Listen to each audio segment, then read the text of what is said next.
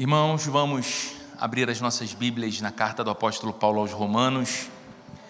Essa carta tem sido o nosso objeto de reflexão a cada segunda-feira, tem sido a porção da Bíblia que temos examinado a cada segunda-feira, nós temos caminhado verso a verso, e eu te convido a abrir mais uma vez no capítulo 6 dessa carta. Romanos, no capítulo 6, nós vamos ler nessa noite apenas um versículo mas antes eu quero lembrar a você o que o apóstolo Paulo tratou até aqui nesse capítulo 6.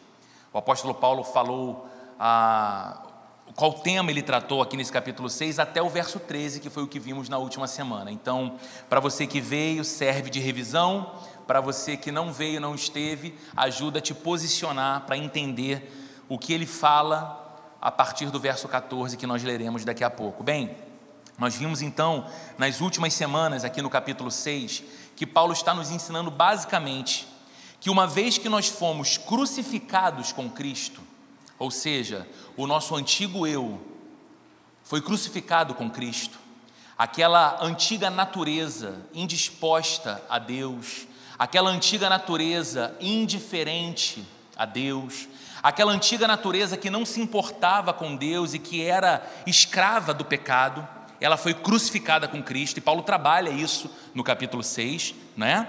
E ele diz mais ainda: ele diz que nós fomos crucificados com Cristo e que nós ressuscitamos com Ele, com Cristo, para uma nova vida. Então, são duas informações importantes. Uma antiga vida, indiferente a Deus, morreu quando Cristo morreu, e uma nova vida surgiu com a ressurreição de Jesus. De modo que nós podemos afirmar, biblicamente, que quando nos encontramos com Cristo, quando nosso coração se rende ao Evangelho, quando nos entregamos ao amor de Deus, quando de fato cremos no Senhor Jesus como nosso Senhor e Salvador, a nossa vida não simplesmente melhora. Porque às vezes há esse entendimento entre as pessoas de que, olha, eu rendo a minha vida a Cristo, ou então o convite, renda a sua vida a Cristo, e você vai viver muito melhor, a sua vida vai melhorar, Jesus vai dar um upgrade na sua vida. Mas é mais do que isso. O que Jesus faz, na verdade, o encontro com Ele, é um encontro em que a nossa velha vida é sepultada. E um novo homem, uma nova humanidade é gerada em Cristo, uma nova mulher é gerada em Cristo. E Paulo está dizendo então que porque isso é verdade, porque nós fomos crucificados com Cristo e porque nós ressurgimos com Cristo, nós podemos agora obedecer ao pecado ou obedecer a Deus. Antes, nós só podíamos obedecer ao pecado porque éramos escravos do pecado. Hoje, nós podemos obedecer ao pecado ou obedecer a Deus. E o que Paulo falou até o verso 13, que vimos na semana passada, que o que devemos fazer é obedecer a Deus. Uma vez que somos novas pessoas, uma vez que fomos gerados por Cristo e estamos em Cristo, nós podemos agora dizer sim para Deus, amá-lo sinceramente e obedecê-lo. Mas eu quero que você veja atentamente o que Paulo vai nos dizer agora no versículo 14.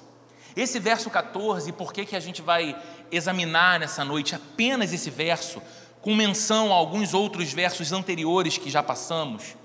Ah, nós vamos examinar esse verso hoje porque esse é um dos textos, um dos versos mais importantes da carta de Paulo e também um dos mais bonitos.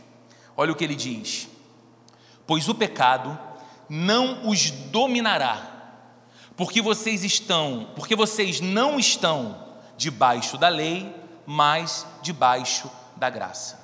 Pois o pecado não os dominará, porque vocês estão debaixo da lei, não estão debaixo da lei, mas debaixo da graça. A gente vai perceber que aqui nesse versículo 14, Paulo muda a linguagem. Ele começa repetindo algo que ele disse nos versículos anteriores, a de que o pecado não nos dominará. Ele diz, por exemplo, no verso 6, que nós não devemos nos permitir ser dominados pelos impulsos do pecado. E aqui no verso 14 ele repete a ideia que o pecado não nos dominará, ou seja, o pecado não é e não deve ser mais o nosso governante, o nosso Senhor, aquilo que nos guia, aquilo para o qual nós dizemos amém, nós dizemos sim, não pode mais ser o pecado. Então seria de se esperar que agora Paulo dissesse o seguinte: bem, O pecado não vai mais dominar vocês, porque vocês não estão mais debaixo do poder do pecado. Não é isso que a gente imaginava que Paulo fosse dizer? Mas em vez disso, o que ele diz? O pecado não terá domínio sobre vocês, porque vocês não estão debaixo da lei, mas debaixo da graça. Ele muda a imagem aqui. Ele traz um novo elemento que ele já tratou nos, versos, nos capítulos anteriores, que é a questão da lei, mas ele traz agora novamente, e isso é muito importante para a nossa compreensão. Então preste atenção nisso. Para Paulo, saber que não estamos mais debaixo da lei nos ajuda a quebrar o poder do pecado em nossa vida. O que é estar debaixo da lei? Você que tem acompanhado examinando as Escrituras com frequência, já viu, especialmente quando passamos pelo capítulo 3 de Romanos, o quanto Paulo fala sobre a nossa incapacidade de obedecer e cumprir perfeitamente a lei de Deus. Só que sem Cristo, a única maneira de nos credenciarmos diante de Deus e sermos aceitos por Deus era vivendo a vida de total obediência como Deus disse que deveria ser. Mas o que acontece? Nós não conseguimos cumprir a lei.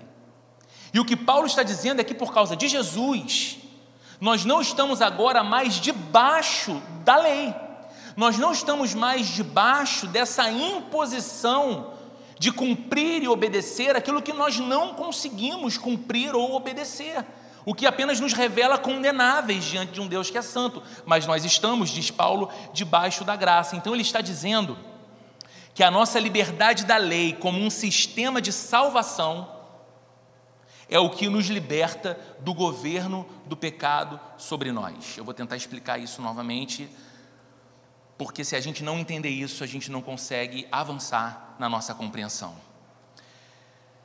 Nós não estamos mais debaixo da lei como um sistema de salvação. Novamente, a ideia de que eu posso viver uma vida aceitável a Deus, que eu vou desenvolver em mim mesmo uma espécie de justiça para a qual Deus vai olhar e vai dizer: Você é perfeitamente aceitável aos meus olhos. Você não precisa da obra do meu filho. Você faz uma obra suficiente por você. Não. Então, nós não estamos mais debaixo da lei como um sistema de salvação, ou seja, aquilo que ao fazer por mim mesmo eu alcançarei a salvação. E Paulo está dizendo que essa liberdade da lei como um sistema de salvação é o que também nos liberta do governo do pecado. E aí você talvez não esteja entendendo a associação e perguntando, mas por que é assim? E eu te digo, é assim porque o poder do pecado só é de fato quebrado quando a gente se aparta, quando a gente desiste da ideia de uma justiça pelas obras. Lembre de uma coisa: se você está em Cristo, você é justo aos olhos de Deus. Não foi isso que vimos em vários capítulos anteriores a esse capítulo 6 que estamos lendo? Que há sobre nós um status declarado pelo próprio Deus de que somos justos aos seus olhos mas que essa justiça não está baseada em algo que vem de nós mesmos, não é porque nós somos justos em nós mesmos ou dignos de Deus em nós mesmos, mas por causa da justiça de Jesus atribuída a nós pela fé. Quando cremos em Cristo, quando depositamos a, a, a, confiança do nosso coração de que a obra dele é suficiente para nos justificar e nos salvar, a justiça perfeita dele, a obediência perfeita dele é creditada a nós. Ok? Então, saber disso, entender isso, quebra o poder do pecado na nossa vida. Porque quanto mais nós abandonamos essa ideia de salvação pelas nossas próprias obras ou uma justiça pelas próprias obras, mais distantes ou mais conscientes do que o pecado é, nós nos tornamos. E se nos lembramos disso, se nos lembrarmos disso, se pregarmos isso para o nosso coração frequentemente, os motivos que nos levam ao pecado serão subvertidos. Se nós lembrarmos o tempo todo que nós somos aceitos diante de Deus, se estamos em Cristo. Que se você é um discípulo de Jesus, Deus já te aceitou, Deus já te ama, Deus já te redimiu. Não há nada que você possa fazer para que o amor de Deus por você aumente. Não há nada que você possa fazer para que o amor de Deus por você diminua. O amor de Deus por você é perfeito por causa da obra perfeita de Jesus a você. E quando você lembra disso, e quando você prega isso ao seu próprio coração, aqueles motivos silenciosos que vão nos levando, a você e a mim, para o pecado, eles vão sendo subvertidos. Porque quando perguntamos por que nós somos instigados a determinados pecados, nós descobrimos que os nossos pecados vêm porque, de alguma forma, nós ainda buscamos um tipo de justificação. Se a justificação que Cristo fez por nós é aquilo que me torna aceitável a Deus, muitas vezes nós estamos buscando uma justificação por nosso próprio esforço que nos torna aceitáveis a nós mesmos, ao mundo, a alguém que nós amamos ou queremos ser amados. Essa justificação buscada por nós mesmos tem a ver com a nossa identidade, com a nossa noção de real valor. E o problema é que quando nos esquecemos dessa justiça de Cristo, nós vamos buscar por essa justificação em outras coisas além do próprio Deus, além do próprio Cristo. Nós vamos buscar o nosso lugar de real significado e valor e identidade numa outra coisa que não na obra de Cristo. Então, para a gente sair de uma abstração teórica e pensar na prática, eu quero que você pense em alguns aspectos práticos. Por que, que as pessoas mentem? Todos nós concordamos que a mentira é um pecado. Todos nós entendemos a Bíblia dizendo que o nosso falar deve ser claro, o sim precisa ser sim, o não precisa ser não. O que passa disso, o que varia disso é de procedência do maligno, diz a própria Bíblia. O seu falar seja constantemente verdadeiro, diz a Bíblia. Deus não mente jamais, Deus não é como homem para que minta, ou como filho do homem para que se arrependa. São muitas as passagens que vão nos dizer que, o, que a mentira é um pecado. Mas por que as pessoas mentem? As pessoas mentem, por exemplo, para se proteger. Pessoas contam mentiras ou contam uma mentira porque acreditam que aquela história contada, aquela uh, cena idealizada, aquilo que elas constroem, mesmo que não seja verdadeiro, cria uma blindagem ao redor de suas vidas e as protege de alguma coisa. A pessoa mente para se sentir protegida do julgamento alheio, a pessoa mente para se sentir, se sentir protegida da ameaça alheia, a pessoa mente para se proteger. Ou então, pessoas mentem para se sentirem admiradas. Ela cria uma imagem dela que não é real com quem ela é, para que de alguma forma alguém olhe para aquilo que ela está projetando como quem ela é e a ame, e a admire, e a aceite. E quando a pessoa faz isso, ela mente como um sistema de autojustiça, para que ela tenha então a sua identidade aceita, ela tenha o seu real valor na sociedade e no mundo, ela se esquece que em Cristo, como uma filha de Deus, como um filho de Deus, ela tem proteção. Você não precisa mais mentir para se sentir protegido, porque aquele Deus soberano diz que nós podemos descansar à sua sombra, que nós podemos ser abrigados debaixo de suas asas que em Cristo nós encontramos a rocha forte, sobre a qual colocamos os nossos pés. Então, quando lembramos do que Cristo fez por nós, nos transformando em filhos e filhas de Deus, nós temos esvaziado de dentro de nós essa necessidade da mentira. Eu preciso dizer para as pessoas que as coisas não estão tão mal como eu sei que estão, para que elas não me julguem mal. Não, eu posso ser quem sou.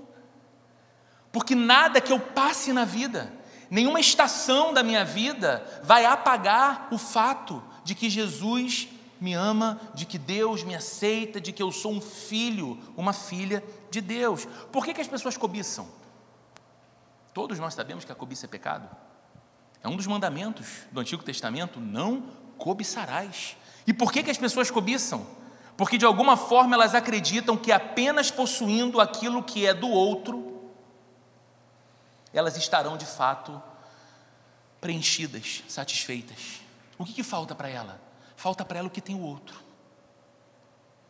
Então ela cobiça o lugar do outro, ela cobiça o bem do outro, ela cobiça a família do outro, ela tem um olhar de cobiça porque, de alguma forma, ao olhar para a sua vida, ela se sente vazia ou pelo menos incompleta. Mas quando olha para o outro que ela não conhece intimamente, Ela acha que a vida do outro é melhor do que a vida dela. Então ela cobiça, ainda que secretamente, ainda que muito silenciosamente, ainda que negando veementemente a qualquer pessoa que a questione que ela está cobiçando. Ela cobiça.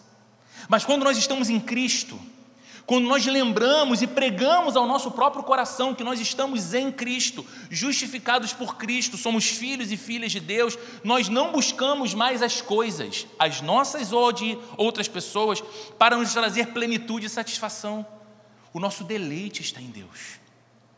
O que preenche a nossa vida de sentido é Jesus Cristo. O que nos dá essa sensação de que não estamos vazios, mas preenchidos de que não temos mais necessidade real de coisa alguma, ainda que coisas materiais nos faltem, se temos a Deus, temos tudo. E aí, quando eu lembro disso, quando eu prego isso para o meu coração, o sentimento que me leva a cobiçar, ele é subvertido, ele é diminuído, ele é enfraquecido. Por que, que as pessoas são escravizadas pela pornografia ou pelo sexo? Por que, que um dos maiores problemas da sociedade do nosso tempo, alvo de pesquisa das grandes universidades dos Estados Unidos e da Europa, é o vício do consumo de pornografia? Porque os estudos mais recentes, feitos com jovens de 18 a 24 anos, dizem que esses mesmos jovens, diferentes de gerações anteriores a eles, inclusive têm menos relação sexual, porque estão substituindo essa prática pela prática e o consumo da pornografia, adoecendo, criando vícios, comportamentos nocivos, que não permitem mais com que ele ou ela olhem para uma pessoa como uma outra pessoa, mas talvez como um objeto, como uma coisa de dar prazer. Por que, que as pessoas são escravizadas por esse tipo de vício? Ou por que, que as pessoas são escravizadas pelo sexo e não conseguem de forma alguma, ou dizem que não conseguem de forma alguma ficar sem a prática constante disso? Porque elas estão buscando e acreditam que saciarão a sua necessidade de prazer nestas coisas. E elas não percebem que, embora elas possam provar nestas coisas uma dose de prazer, junto com esse prazer vem muita culpa, junto com esse prazer vem muita vergonha e pior de tudo, junto com esse prazer vem uma necessidade ainda maior, de uma dose ainda maior, de horas mais extensas consumindo aquela coisa, com os olhos fitos numa tela, cobiçando e desejando alguém que você nunca viu pessoalmente, para que você tenha a sensação de mais prazer. Mas quando pregamos ao nosso próprio coração e lembramos que em Cristo nós estamos justificados, em Cristo nós temos a justiça perfeita diante de Deus, nós somos aceitos, somos filhos e filhas de Deus, nós não colocamos mais sobre estas coisas a fonte suprema do nosso prazer. Sabe por quê?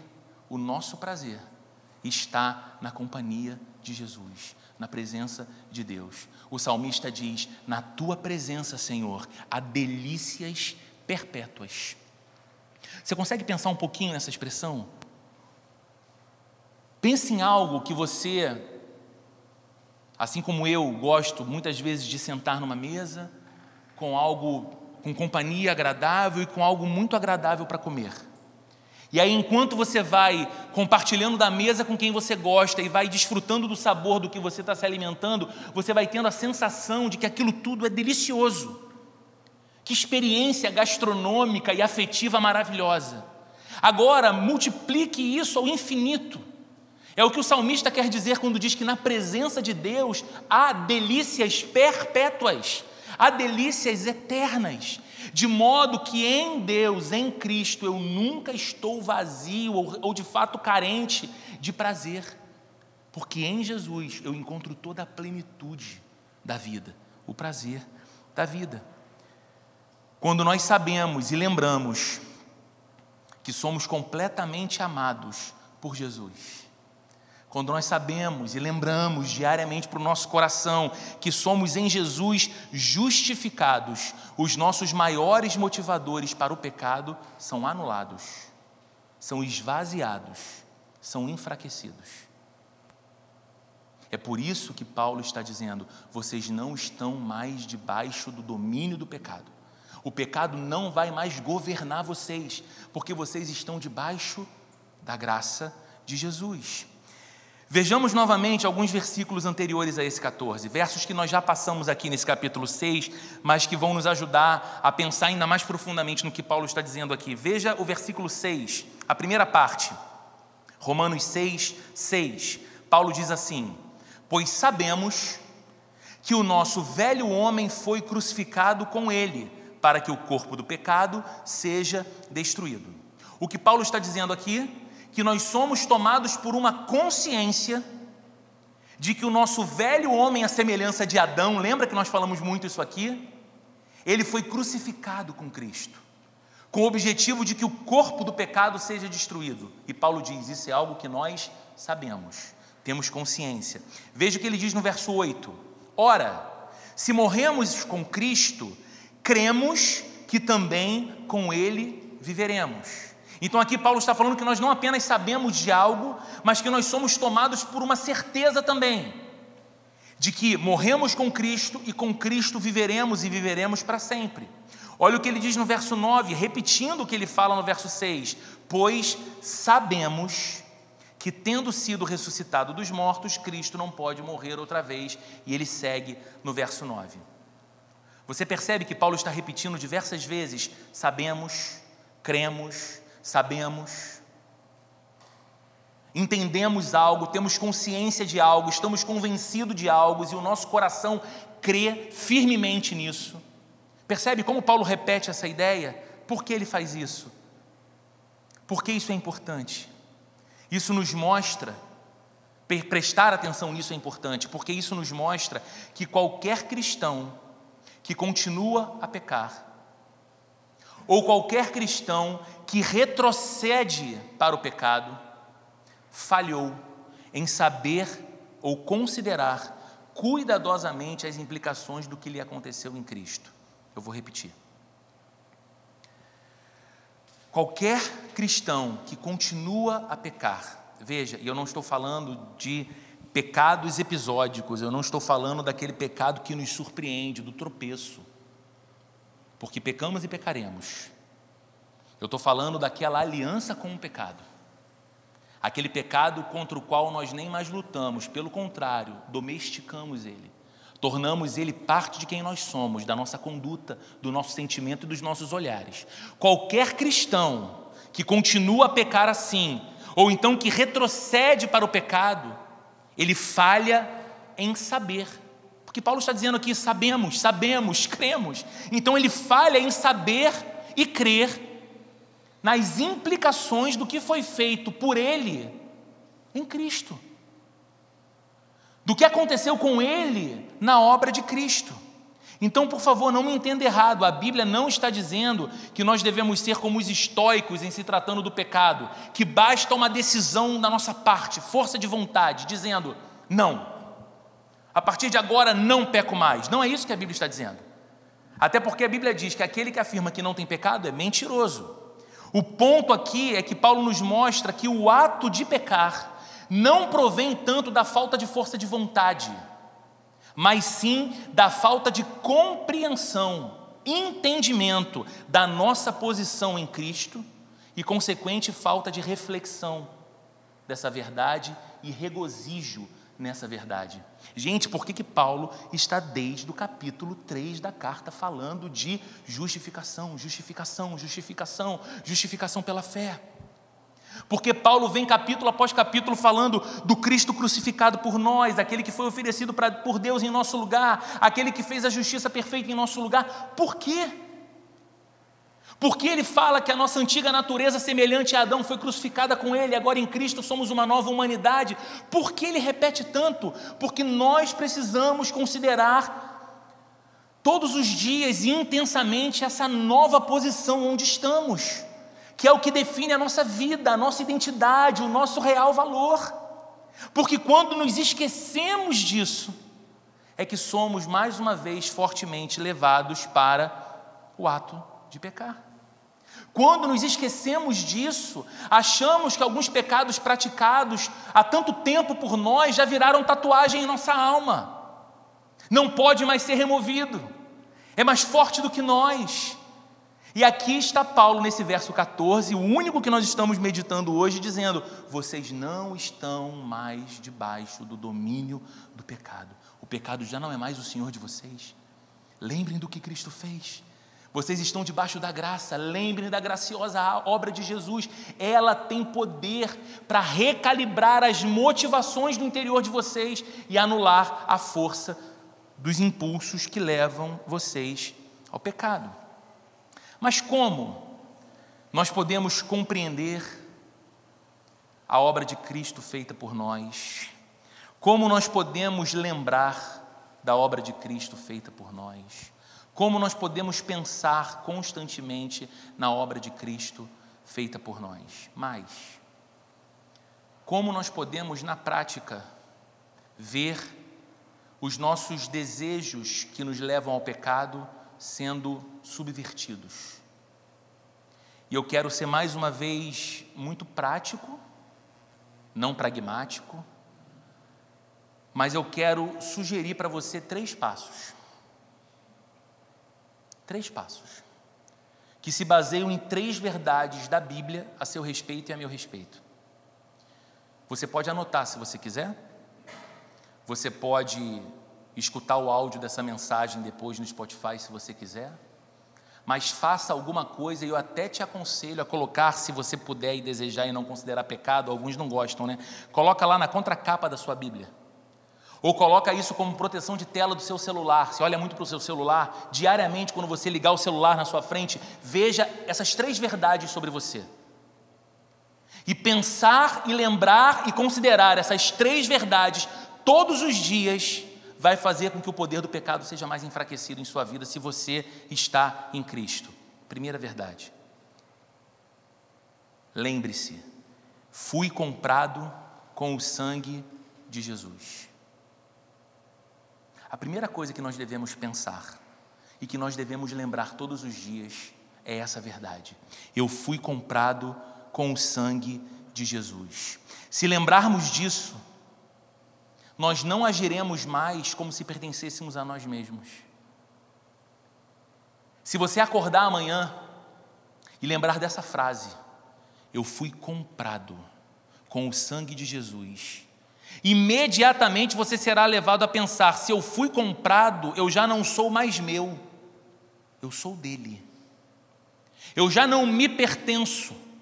A vida já não é propriamente minha, a minha vida é dele. E aí você vai entender que você e eu devemos a Jesus a nossa vida, devemos a Jesus a nossa salvação, e por isso não podemos viver ignorando a sua vontade. A primeira coisa que vai nos levar a lutar fortemente contra o pecado e ver o seu poder diminuindo em nós é lembrar disso. Eu fui comprado pelo sangue de Jesus. Eu não sou mais meu. Então eu não posso ignorar a vontade de Jesus para minha vida. Eu não posso ignorar o que Jesus fala sobre o pecado em minha vida. Eu já não sou mais meu. Segunda verdade que você deve lembrar todos os dias e dizer para você mesmo é: fui liberto do domínio do pecado. A primeira, fui comprado com o sangue de Jesus. A segunda, eu fui liberto do domínio do pecado. Sabe o que isso significa, gente? Isso significa que o Espírito de Deus agora está dentro de nós. Porque Deus prometeu que seria assim. Porque Jesus prometeu nos enviar o seu Espírito, que não nos deixaria sós, que nos guiaria a toda a verdade que é Deus conosco, que é Deus em nós. E quando Jesus, com Sua obra perfeita, me libertou do domínio do pecado e me transformou num filho de Deus, numa filha de Deus, o Espírito de Deus veio habitar em mim. E agora, embora o pecado possa parecer poderoso demais para que lhe ofereçamos resistência, isso é uma mentira. E por que eu digo isso? Porque ao longo dos anos eu tenho conversado com muitos cristãos e muitas vezes, muitas vezes, pessoas disseram: Eu já tentei, eu já me esforcei, eu já falei, mas eu sempre volto para o mesmo ponto, eu não consigo, é mais forte do que eu. Se você está em Cristo, você decidiu acreditar nisso como uma mentira, que na verdade é. Porque a Bíblia, inclusive, diz que não vem sobre nós tentação que não possamos suportar. Porque o próprio Deus, que é por nós, nos impede de sermos tentados ao nível que não tenhamos condição de resistir. Então somos tentados. Mas quando a tentação nos visita, temos ferramenta para resistir a ela e não transformar a tentação em pecado.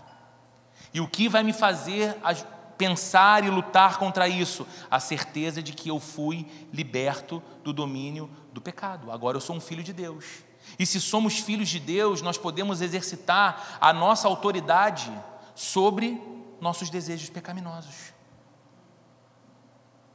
Muitas vezes nós subestimamos essa verdade, de que há sobre nós uma autoridade como filhos e filhas de Deus que nós não estamos passivamente à sorte dos ventos da tentação ou das cruéis armadilhas do pecado, não. Nós estamos numa nova posição, lembra? A velha natureza foi crucificada com Cristo, lembra? Você agora é um filho de Deus, você é uma filha de Deus, não porque você, novamente, fez algo que tornou isso meritório a você, mas a graça de Deus sorriu para você. Deus decidiu te amar, Deus te perdoou em Cristo, Deus enviou o seu filho por você para tornar você um filho, uma filha.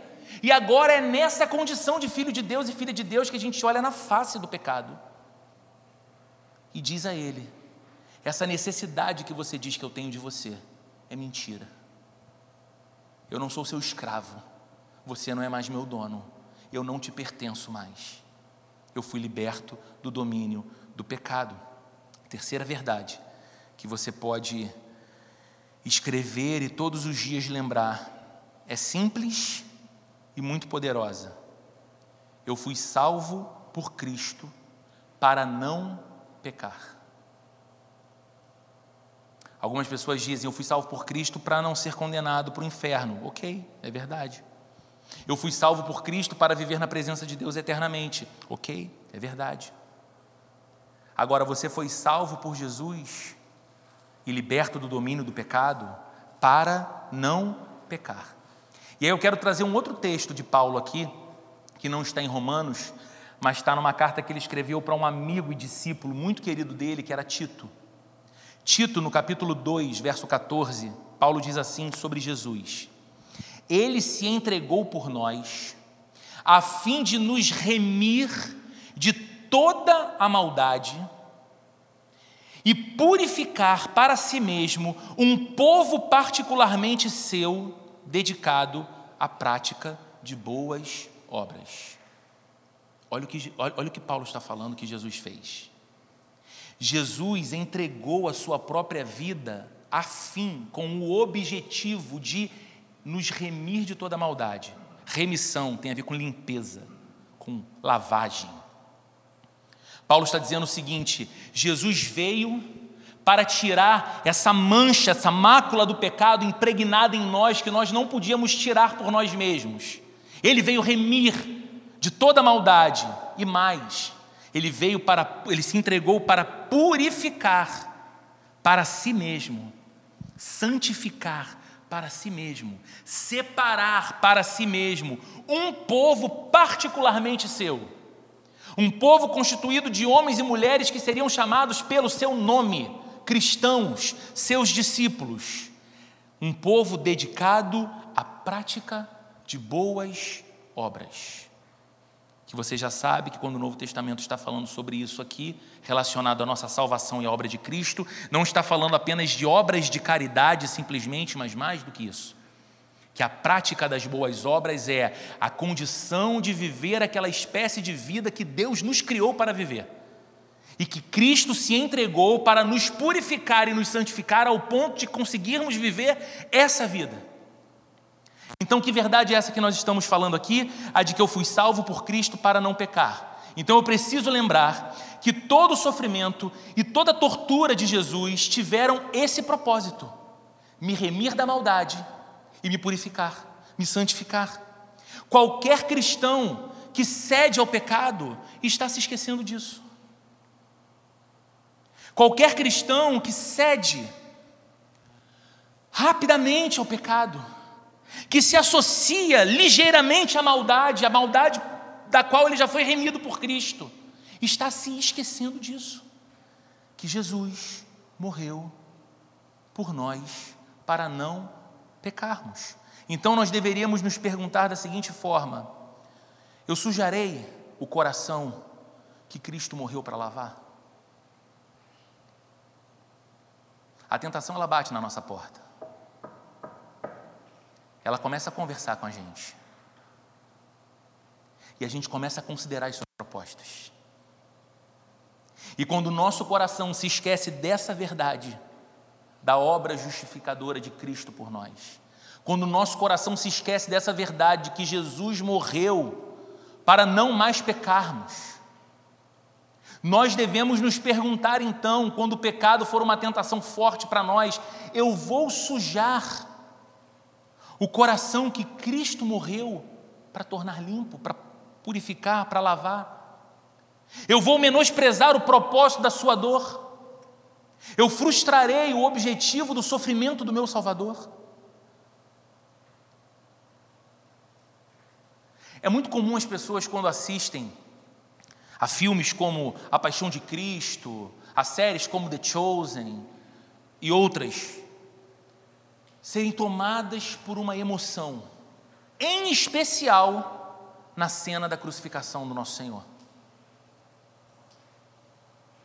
Eu lembro a primeira vez que eu assisti aquele filme produzido pelo Mel Gibson, A Paixão de Cristo, já há muitos anos. Eu lembro de ter assistido com a Sheila no cinema.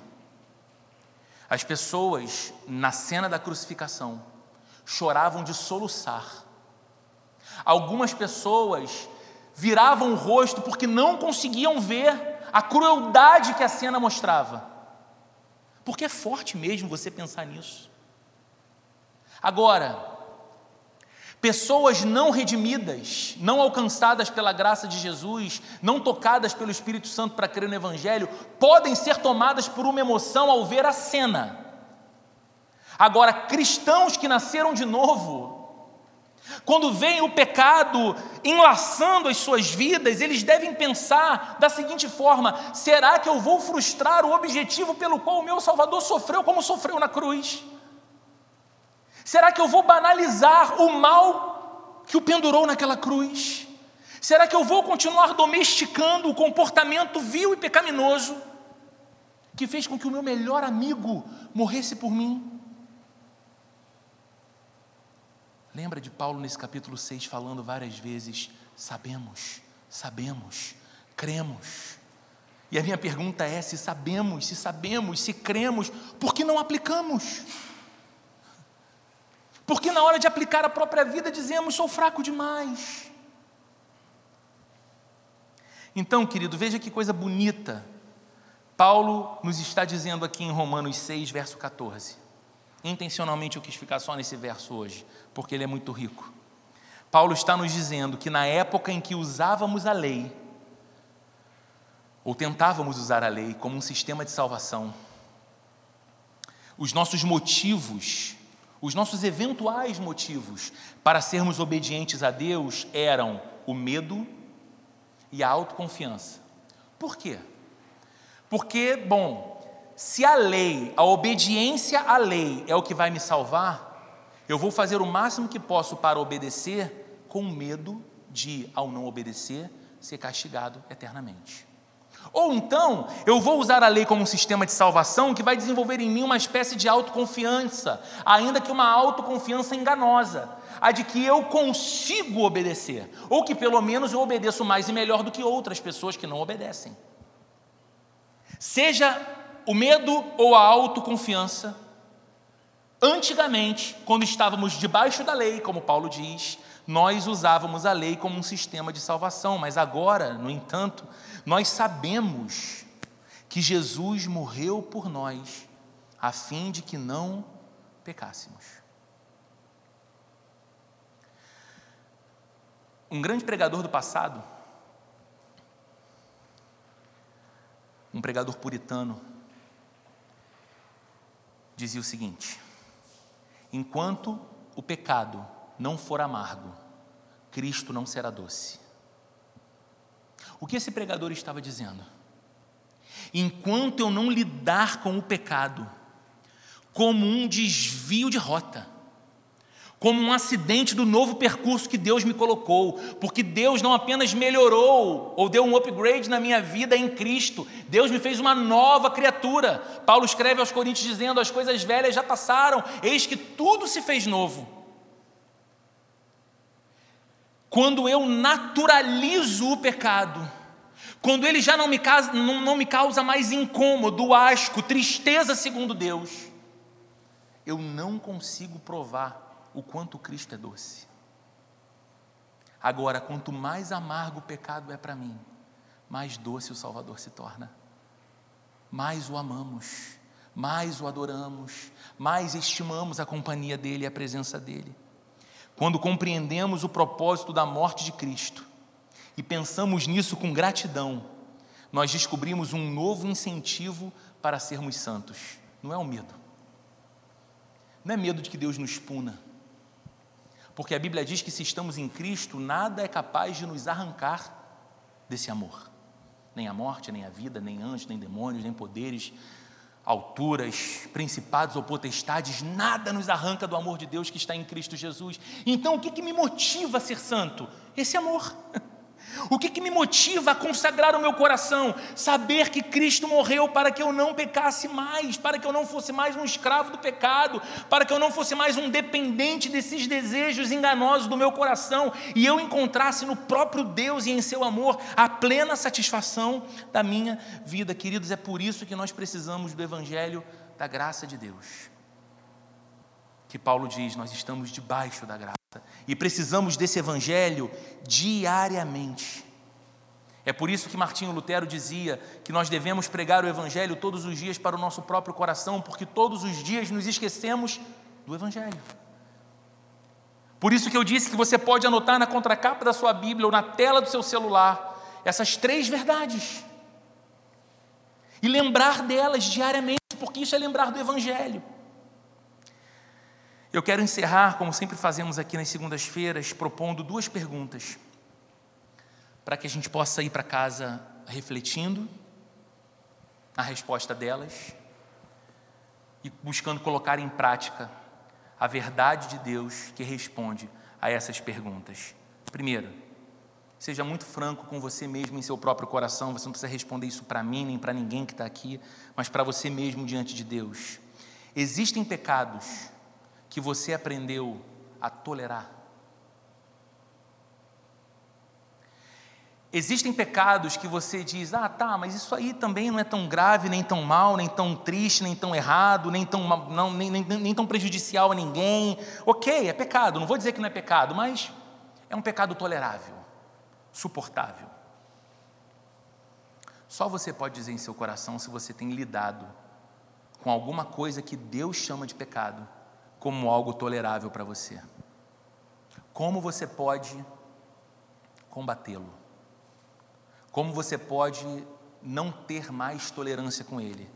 Lembrando que você não pertence a você mesmo, mas você pertence a Jesus, que comprou você com o sangue dele. E essa é a razão para que você não ignore o que ele pensa sobre o pecado. Essa é a razão para que você não banalize o pecado. Essa é a razão para que você não naturalize o comportamento pecaminoso só porque todo mundo no seu ambiente de trabalho, ou no seu condomínio, ou no seu, ou no seu grupo de melhores amigos, ou no seu ambiente da escola faz assim, pensa assim, se comporta assim. Você não precisa e não deve tolerar isso na sua própria vida porque você não é mais seu, mas de Cristo. E se Ele é seu Senhor, o que Ele pensa sobre o pecado importa. E isso, essa intolerância com o pecado, vai nos ajudar muito a nos santificar, sem nos tornar pessoas espiritualmente arrogantes, mais humildes. Segunda pergunta, para que você reflita, responda sinceramente em seu coração. Quando pensa hoje na ideia de lutar contra o pecado, isso parece para você uma ação negativa? Como se você já fosse para essa luta derrotado, porque vai lutar contra algo muito mais forte do que você? Ou você pensa na ideia de lutar contra o pecado como algo positivo, que você vai a esse confronto vitorioso, em nome de Jesus? A resposta a essa pergunta é fundamental. Porque muitas vezes nós, ou muitos cristãos, estão lidando com a luta contra o pecado dessa forma. Primeiro, desanimada. Como quem diz, é uma luta que a gente já entra para perder. Sabe? É, mal comparando, é você pegar um time da Série C e colocar ele para disputar um jogo contra o Manchester City. Não tem como os caras ganharem, não tem como eles empatarem. Se eles perderem de quatro, cinco, é, é, é, merece troféu. E muitas vezes nós entramos na luta contra o pecado com essa postura. Como se nós fôssemos o Ibis Futebol Clube lutando, jogando contra o Manchester City, o Arsenal, o Liverpool, o Real Madrid, o Botafogo. né? Pois é. Então, essa postura que temos com a ideia de lutar contra o pecado, que já entramos derrotados, ou vamos para a luta contra o pecado como vitoriosos, como aqueles que a Bíblia diz que são mais que vencedores por meio daquele que nos amou. Lembre que em Cristo você é um filho de Deus. E o pecado não domina mais você. Não há mais algemas que te prendem. Tem um louvor, né, Andréia? Pentecostal, não há ferrolhos, não tem uma música assim? Não há prisão, não há escravidão, não há algemas, não há ferrolhos. Isso é uma mentira infernal. De que nós estamos enjaulados no pecado, enquanto na verdade Cristo nos libertou. Você, se está em Cristo, é um filho de Deus, uma filha de Deus, e o pecado não domina mais sobre você, mas o Espírito de Deus habita em você. E, de novo, use a sua autoridade de filho de Deus para banir o pecado. Não entre nessa luta contra o pecado com o semblante de derrotado, ou com o coração de quem já sabe ter perdido porque você não entra com as suas próprias armas nessa luta. Não é a sua força de vontade, é o poder do Espírito Santo habitando em você, é a libertação que Cristo conquistou na cruz por você. Você já não é mais um filho, um escravo do pecado, mas um filho de Jesus, um filho de Deus, perdão, em Cristo Jesus. Livre, liberto, perdoado, em condições de obedecer ao Senhor, à vontade dEle e ao querer dele. Vamos orar? Ó oh, Deus, é uma verdade tão preciosa, Senhor, tão profunda, tão cheia de glória, que o nosso coração muitas vezes não é capaz de processar a riqueza disso tudo, a beleza disso tudo, a glória disso tudo. Estamos tão condicionados a ver as coisas com a ótica desse mundo, dessa era que vivemos das circunstâncias que passamos. Estamos, estão, estamos tão condicionados a atribuir ao mal, ao pecado, uma força que ele já não tem mais porque estamos em Ti.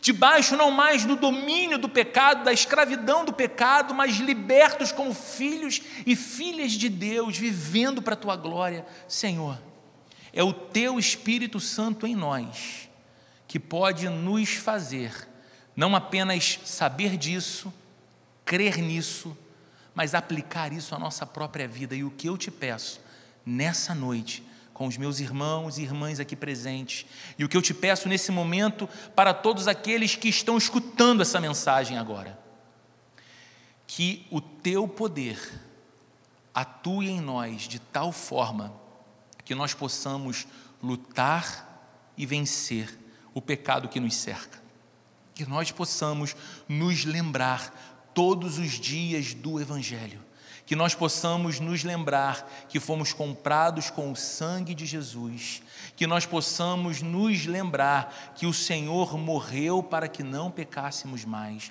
que nós possamos nos lembrar que o Senhor morreu para nos tornar filhos e filhas de Deus e não mais escravos do pecado. Ajuda-nos, Espírito Santo. Ajuda-nos hoje, ajuda-nos ainda nessa noite, ajuda-nos nos dias que teremos pela frente dessa semana. Ajuda, Senhor, o meu irmão e a minha irmã que tem sido nesse momento terrivelmente tentado pelo mal no ambiente em que ele se encontra, se sentindo a um passo do tropeço, a um passo do abismo. Deus tem misericórdia e em nome de Jesus fortalece esse coração na poderosa verdade do evangelho, que nós não somos mais escravos do pecado mas somos libertos em Cristo Jesus para viver a vida como filhos e filhas de Deus que buscam pela santidade e pela pureza, como quem quer viver ao lado de Jesus a vida que Jesus idealizou para nós. Nós oramos para a tua glória, nós oramos com o coração cheio de expectativa e o fazemos em nome do Senhor Jesus. Amém.